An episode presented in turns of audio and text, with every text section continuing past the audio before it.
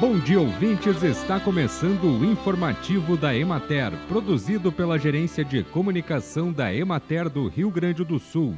A apresentação é de Matheus de Oliveira, na técnica José Cabral. Música, dança e diversas atrações foram preparadas para receber o público da 37ª Oktoberfest de Santa Cruz do Sul.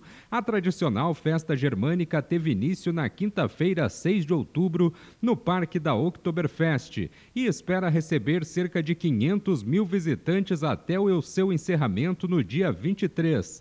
Para esta edição, agroindústrias familiares terão espaço preparado para a exposição e comercialização dos produtos. A Feira da Agricultura Familiar teve início a partir das 5 da tarde do dia de início da festa.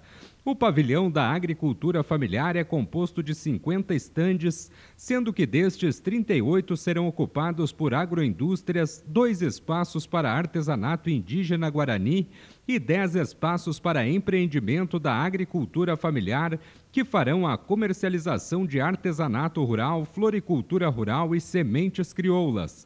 Entre os produtos ofertados aos visitantes constam salames, queijos, copas, pães, cucas, geleias, melados, rapaduras, sucos, licores, vinhos, cachaças, entre outros produtos que normalmente são vendidos em feiras no estado.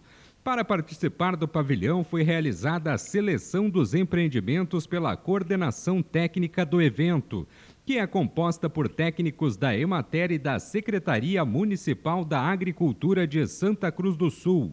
Entre os critérios está a obrigatoriedade do empreendimento ser legalizado dentro do Programa Estadual de Agroindústrias Familiares.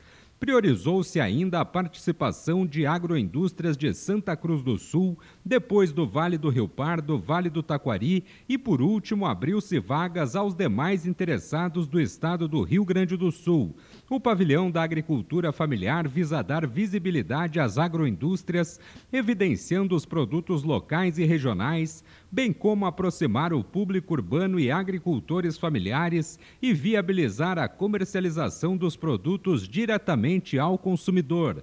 Bem, e por hoje é isso, nós vamos ficando por aqui.